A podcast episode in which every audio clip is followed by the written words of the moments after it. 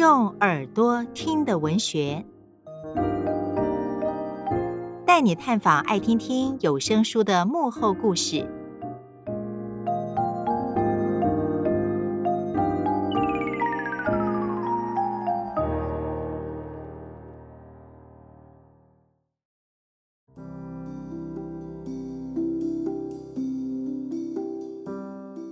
今年是三毛逝世的三十周年，皇冠文化透过全新的书封设计，重新出版了三毛典藏系列作品。皇冠文化也与爱听听合作，首度出版了三毛典藏有声书。这一次接到有声内容平台爱听听的邀请，我来担任这一集的主持人与与谈人。我是方迪。非常的欢迎大家一起和我以及皇冠文化的总编辑许婷婷小姐，我们一起来分享三毛作品当中的点点滴滴。我们也来聊聊已经录成有声书的三毛作品《撒哈拉岁月》《稻草人的微笑》《梦中的橄榄树》，还有《快乐闹学趣》。也欢迎皇冠文化的总编辑许婷婷。方迪姐好，大家好。你好，呃，三毛呢是第一位去撒哈拉沙漠居住、写撒哈拉故事的华人。如果不是他，台湾可能就没有沙漠文学了。而且在当年台湾非常保守的社会风气之下，这个三毛跟荷西自由恋爱的异国婚姻也特别受到大家的瞩目。但是现在要去撒哈拉沙漠旅行，或者是异国婚姻。哇，都已经不是很稀奇了。那么，在这个总编婷婷你的眼里啊，三毛是一个什么样的人呢？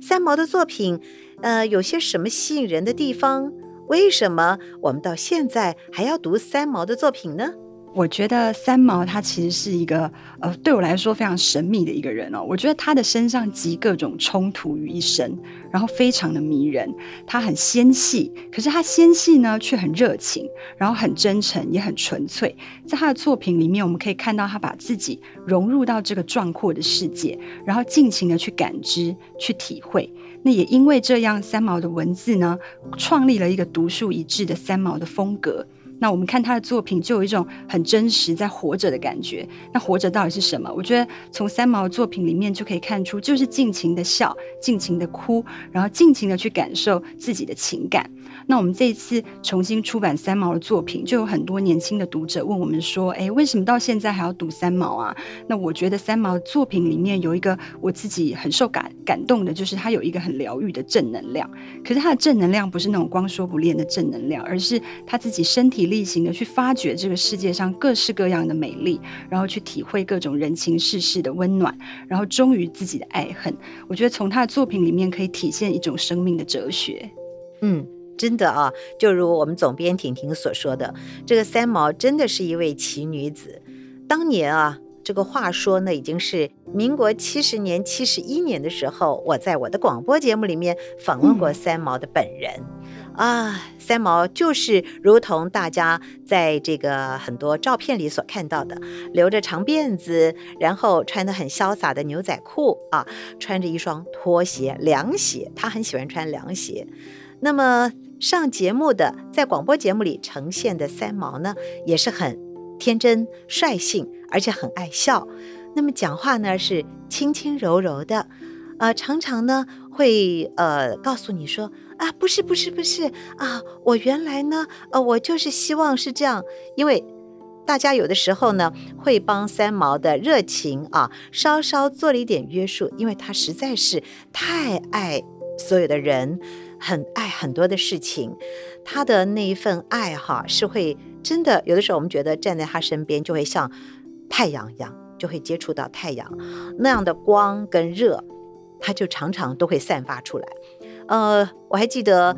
那个时候三毛在我们那个小小的录音间里，每一次他的欢声笑语都让我们有的时候打翻了桌上的水杯，有的是笑到简直是话都说不出来了。她就是有这样的魅力啊，那所以我觉得，就像刚刚这个婷婷所说的，三毛是一个呃充满了爱的女人。那么三毛呢，不但爱身边所有的人事物，同时呢，他更是对他的朋友是完全的付出。也就是因为他常常倾其所有的付出，所以造成呃他自己本身或多或少的一些伤害。那么当这些伤害他又一时半刻没有办法去修复的时候，那就很辛苦了。所以常常我们有一段时间就找不到他，原来他就是躲起来去修复自己的伤痕。这就是三毛，那所以呢，今年也刚好是出版啊四十五周年，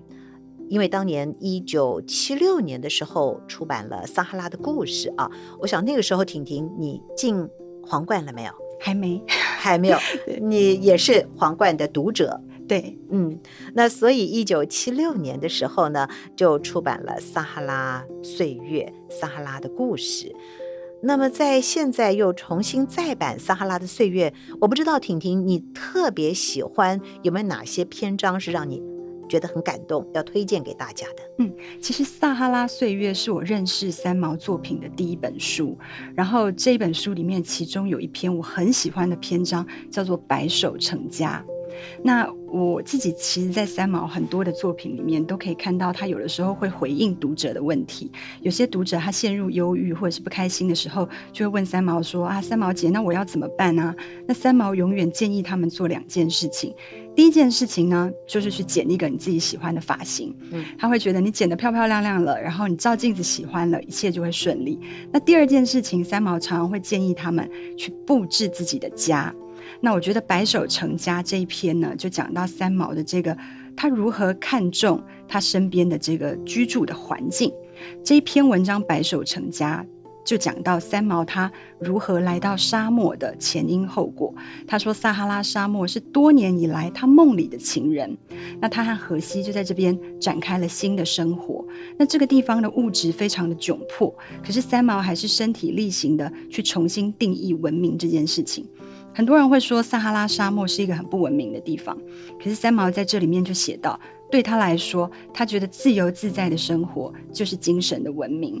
可是即使如此，在这篇文章里面，我们还是可以看到他们的生活非常的艰辛，因为沙漠这个地方没有水，然后没有电，而且没有家具。一开始他们搬去的时候，根本就是整间都是空荡荡的，所以三毛一开始他就非常的苦恼，因为他连桌子都没有。那他跟荷西就要努力的，就是要做一张桌子。然后三毛他怎么做桌子呢？这里面就讲到很多细节。首先，他有一天到街上，他就看到一大堆空的木箱，他就觉得很高兴。那他就跟人要了这个空木箱，然后买了锯子啊、榔头啊、砂纸啊，很高兴的回家打造一张桌子。结果很好笑，到后来他才知道。那个桌子其实是什么？那个木箱是什么？其实是棺材。对，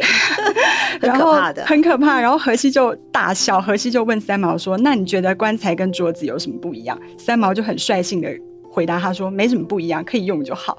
那就是这一篇文章里面就写到他们如何就是增添家里的。家具一件件从桌子啊，然后从衣架啊，从书柜啊，然后三毛的坐垫，他是拿那个旧的轮胎，然后上面放布，做成一个自己独一无二的坐垫，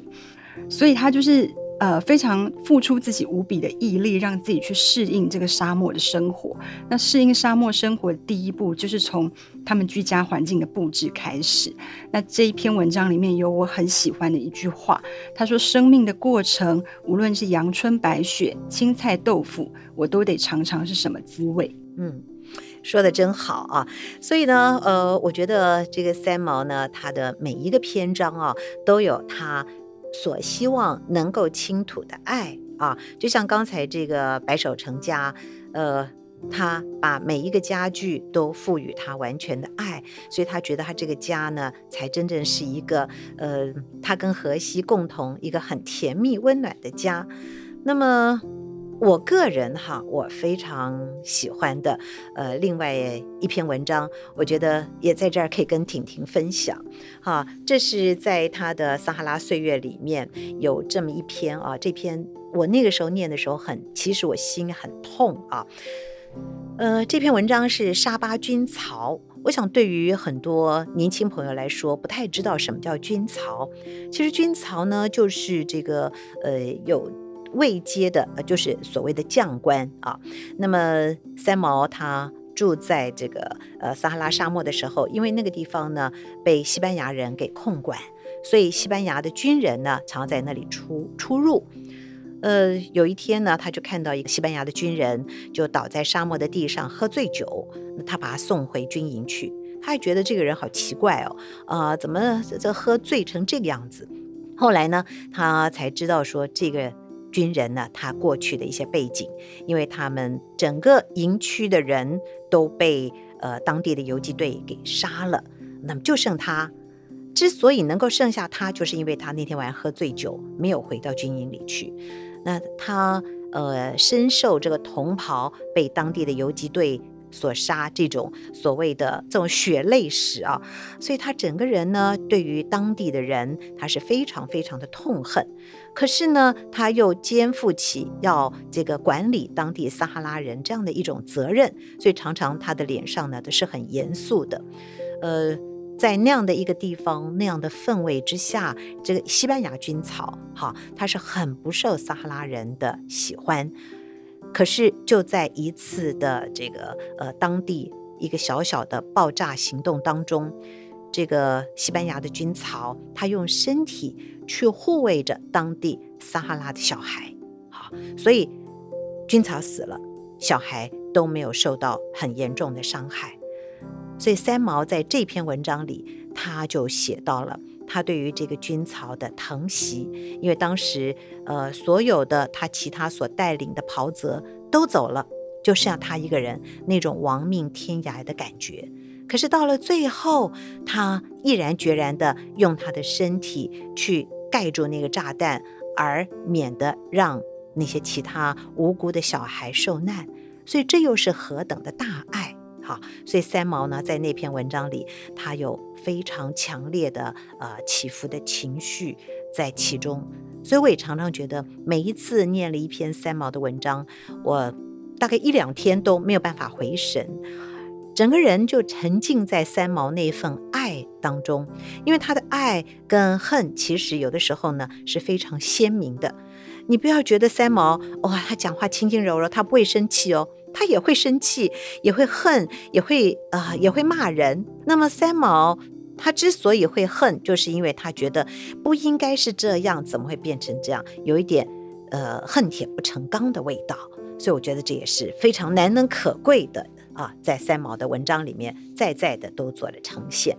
那么三毛呢，其实他是一个写故事也是说故事很有魅力的人。他的挚友也是明道大学中文系的兼任助理教授陈宪仁，就曾经在《亲爱的三毛》讲座当中分享了。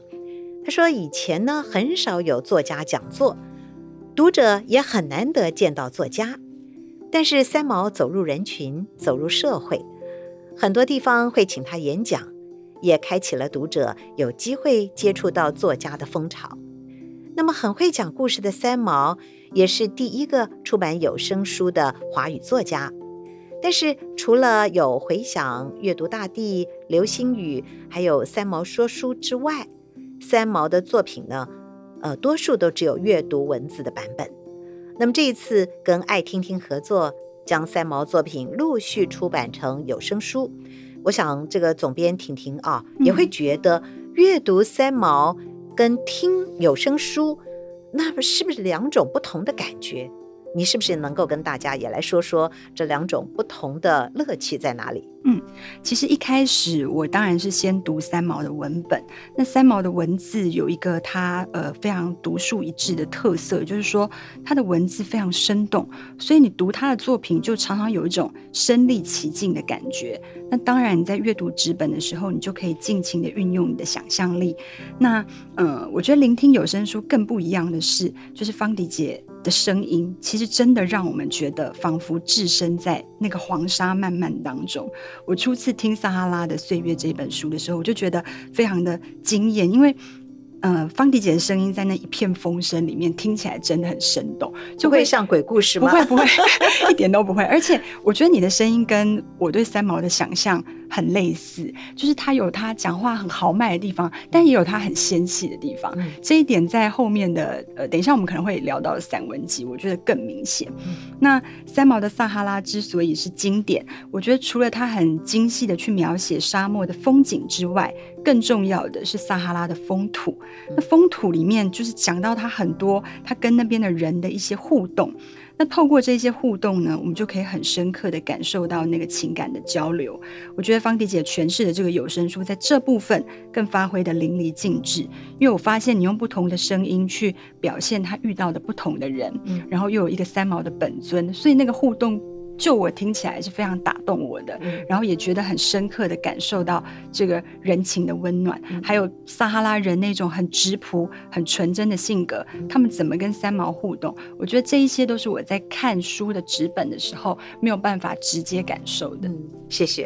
啊！但是我我我在录这个三毛这个有声书啊，陆续录了这几本、这四本之后啊，我还跟这个跟你们出版社的这个编辑在说。我说：“哎呀，我有点后悔答应这么 沉重的工作，为什么呢？因为中间太多外国人了。那么外国人有的时候呢，我们在用外国人说国语的这种方式，哈，比较压着嗓子来念，所以那个时候呢，我大概叫路路停停停停录录，就是进度就会变得比较缓慢，因为常常那个声音讲完了以后就会哑掉了，嗯，哑掉了以后，你要再回到主述的声音，就不是那么的容易。”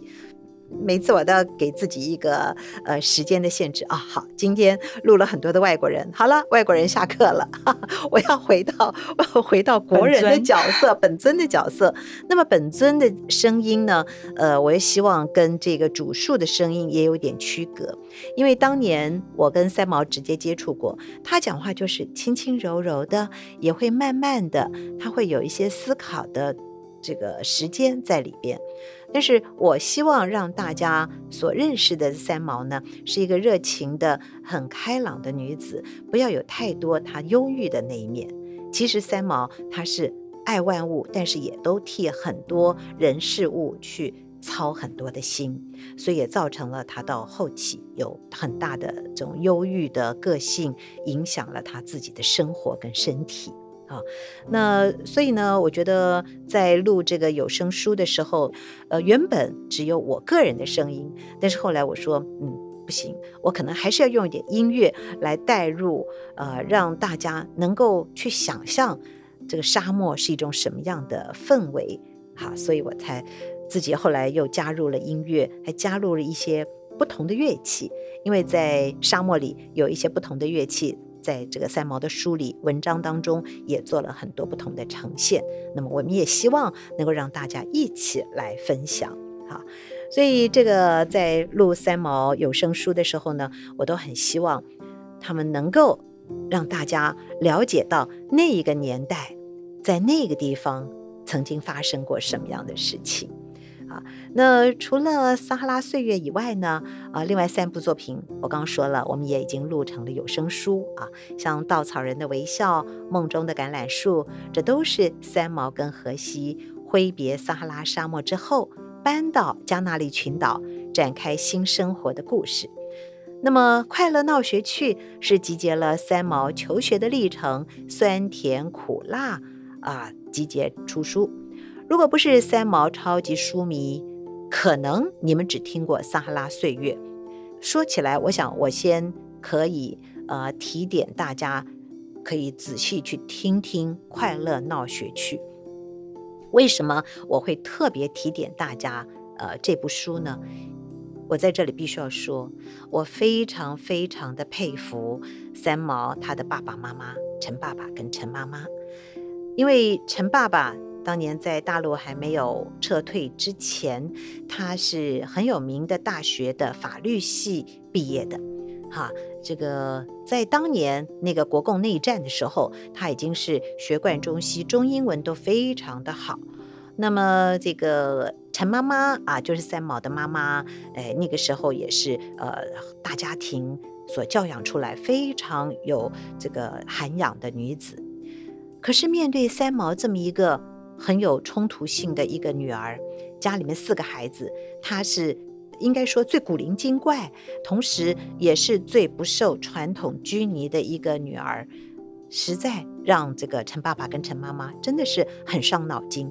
因为她初二就休学了。在那个年代，没有什么像现在所谓的自学，在家自学，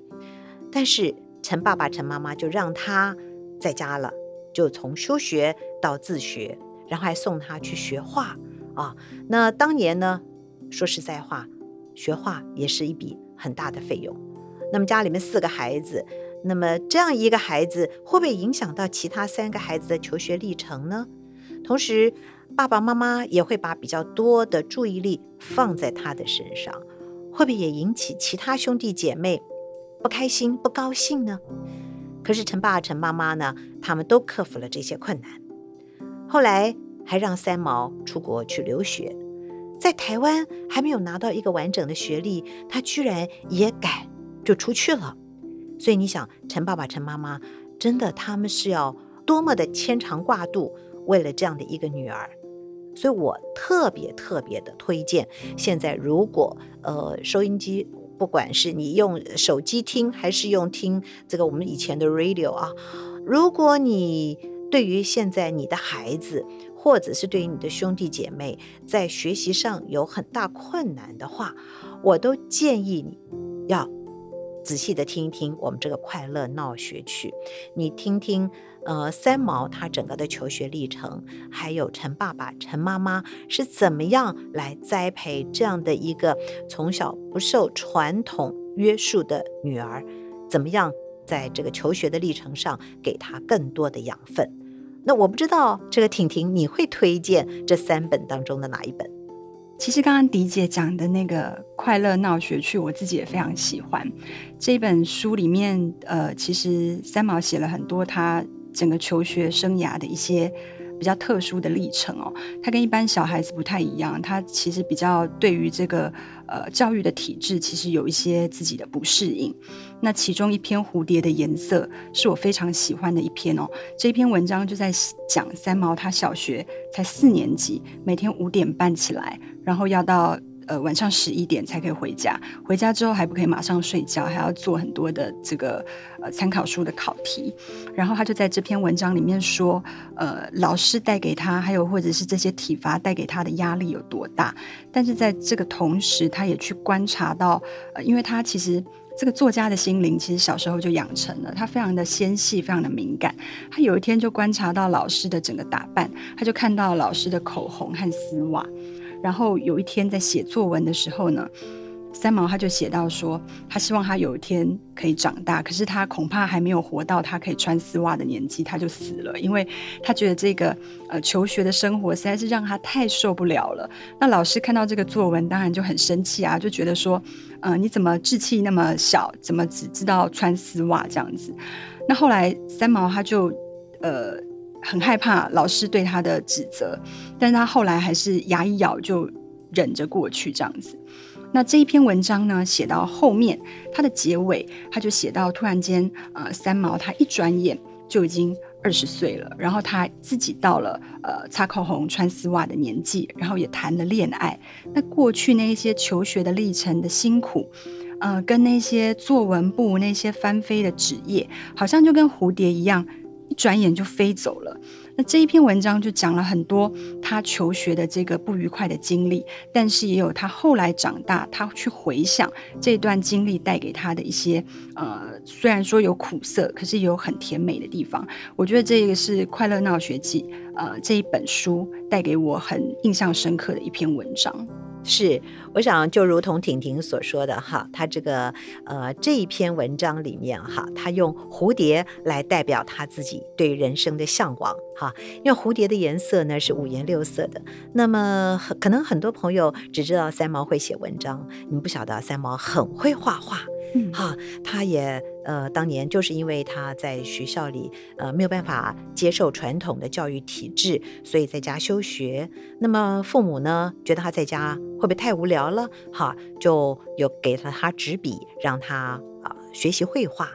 那么接着呢，就送他出去去学习画画啊，就他的画呢，受到很多老师的青睐，还换了好几个不同的老师。那每一位老师呢，也都给了他不同的滋养，让他不管是在绘画上，还有在生命的历程上，都有一些不同的沉淀。呃，所以我觉得相当不容易，因为三毛哈，他学什么就像什么。所以后来呢，他自己有几幅的版画，曾经也在这个我们景广。啊、当年他来上我们的节目，上我的《今夜之歌》的节目，还有上凌晨的平安夜节目的时候，也带了他的小画啊来给大家看。那么三毛呢，就是这样的一个很可爱的女人啊，她就很很喜欢把她自己呃所喜爱的东西跟大家共同的来分享。好、但是呢，我个人呃觉得她除了这个算是很呃正面、很阳光的这个闹学记。之外，另外有一篇，我想在今天借由这样的一个机会，也跟大家分享这一篇呢。婷婷，我们共同都推荐了。我我想先请你来聊聊，呃，《梦中的橄榄树》这本书里面的第十三篇啊，《背影》。你为什么会推荐这篇？因为我觉得，呃，以你的年纪，你还算很年轻啊，但是这篇文章很沉重的。跟这个蝴蝶的颜色是完全不一样。你为什么会推荐这一篇？我前几天重看这本书，我看到这一篇的时候，眼眶又红了。嗯，我觉得这一篇是嗯三毛他情感的浓度非常的重的一篇文章。然后我觉得他也把呃他生命里面呃非常沉重的一个痛楚呃保留在这篇文章之下。这一篇文章写作的背景是在他跟荷西。呃，结婚之后，然后荷西因为意外过世的一个时间。嗯，那这一段时间里面呢，呃，三毛他非常的难熬，然后他的父母也来到撒哈拉，就是去陪伴他。那这呃这篇文章里面出现的，就是除了三毛之外，还有他的爸妈。那主要这个背影是在讲他爸妈跟他之间的一些互动。那呃这篇文章里面，我看了第一个看点是看他和他对于荷西的思念。那第二个看点是看这个三毛的父母对他的这个呃不舍，对女儿的不舍。我自己看了，我觉得速度很鼻酸嘛。然后这一篇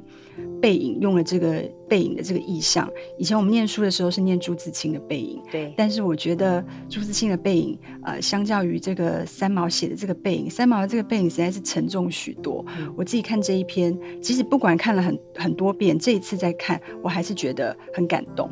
对。呃，我起先我我那个我刚刚一坐下来的时候，我想，哎呦，我们怎么有这样子的一个正好，嗯、呃，有这么一个共同的推荐背影。我曾经在我很年轻的时候我看过，那么那个时候的感觉没有这么的强烈，哈、啊，就如同刚刚婷婷说的，我们小的时候都念过朱自清的背影，嗯，可是那个背影呢，没有像三毛这篇背影这么的痛。三毛真的就把这个痛都放在中间，呃，有这个对于她的丈夫荷西过世的那一份夫妻之间突然呃心爱的另一半走了那一份呃难以割舍的痛，哈。另外还有一个痛点就是刚刚所说的，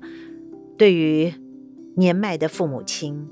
已经这样的年纪了。但是他们还要为三毛担心，那么他也看到了父母对于他的那一份痛，那么他看到了父母的那份痛，他就更痛。哈，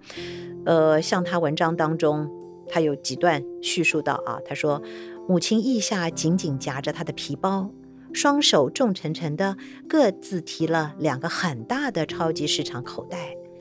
那些东西是这么的重，使得母亲。快要蹲下去了一般，弯着小腿，在慢慢一步又一步地拖着。